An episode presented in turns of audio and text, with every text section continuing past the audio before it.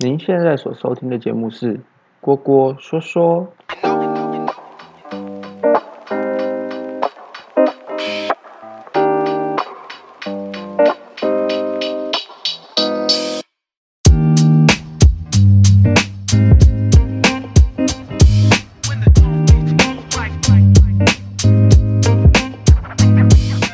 Hello，各位听众朋友，大家好，我是主持人优生。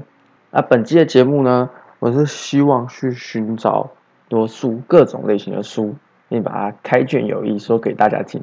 其实这个性质有点像是读书心得分享。那透过介绍书的方式，让听众提起兴趣。我们会看的书的内容包含经济、政治、历史、小说等等等等等等等，任何你所想看的书，或是你推荐给我的书，我都会选择去看。那一本书可能分成好几集来播放。本次我们选的书的书名为《风险之书》，作者为彼得·伯恩斯坦，城邦文化商业周刊出版。那本书我会分成四集来讲，那就让我们进入第一集，认识过去，才能准备未来。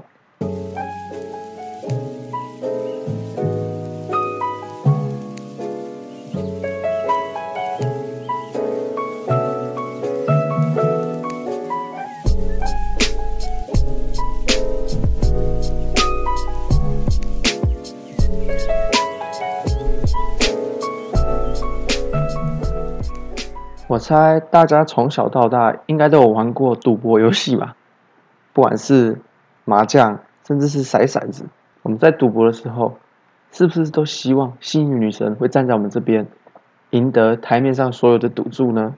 赌博这个娱乐活动已经存在于人类的历史有几千年之久，而且不管是从社会底层还是到上流社会，每个地方都有赌局的存在。在距今三千多年的古埃及。就有发现用巨骨所做出骰子，又或像是三明治伯爵，只因为不想在赌博中途下来用餐，就发明今天全球流行的三明治。总而言之，这本书就是讲风险史。我们必须要了解它的历史，才能知道为什么以前人企图去驯服风险，到今天我们尝试用数据去管理，中间的经历跟思考过程到底是什么？让我们继续看下去吧。西方文明的起源地希腊，虽然重视理论以及哲学，但是他们却未将这些理论呢应用在任何掌握未来的研究上面。他们拥有一套数字系统，但是这套数字系统太过于复杂，而只适合用在记录，却没有办法做计算。这样一直直到阿拉伯人入侵印度。把印度的数字系统变成阿拉伯数字，再传到西方，对整个科学产生重大影响。这样便于计算的数学系统开始影响数学、天文、航海等等等等等，让整个世界开启新的领域。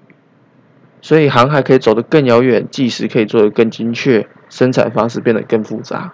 如果我们现在还用那种希腊数字 IVX。那种字母方式来计算，相信现在的生活绝对不是现在这个样子。接着就是文艺复兴、宗教改革。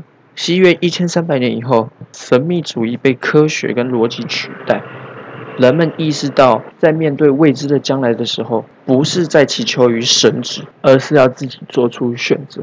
文艺复兴时期可以说是一个百家争鸣的时代，从科学家乃至于探险家。人人都热衷于探险、实验、证明。在这么样一个时期，有一个人叫做卡达诺，他的赌瘾非常大，他爱好于各种赌博，不管是骰子或是扑克牌，他天天几乎都要上赌桌。但他的人生不是就赌博这么简单而已。他后来还写一本书，叫做《赌博手册》，这很有可能是有史以来第一本讨论几率统计原理的书。几率 （probability）。拉丁字根是 probare 跟 elis 的组合，呃，probare 的意思是测试、证明或是批准，elis 意味着就是能够，所以几率的某种意义上来说是可以证明或是得到批准。那卡达诺可能已经略懂几率这个意思，毕竟要等一百年之后人们才略懂几率跟机会有关系。赌博的时候，最重要的是胜算。那某项结果的胜算是期望的结果与不期望的结果的比率。例如说，直筒板出现的人头几率是五十 percent，那这样直筒板人头的胜率就是一半一半。那像骰骰子，骰到六点，它的胜算呢就是五比一。胜算衍生出另外一个观念，就是赔率。所以，我们当看到赌马的赔率，例如说是二十赔一，意思就是这只马的胜算是一比二十。那理论上，这只马获胜的几率就是二十一分之一，或是四点八 percent。但实际上，胜算会比二十分之一来的小。注意哦，这是胜算哦，就是五 percent。是因为呢，赛马需要赛马场啊。不需要营运者需要抽成，所以假如说你把同一场赛事所有马的胜算换算成几率，那你就会发现加起来会比百分之百来的多。那总和与百分之百的差距，就是经营者要抽成的费用。所以听起来做赌场的绝对是稳赚不赔吧？介绍完这位神奇的赌徒以后，接下来要介绍三位法国主角，他们眼光超越赌桌，为测量几率。理论奠定基础。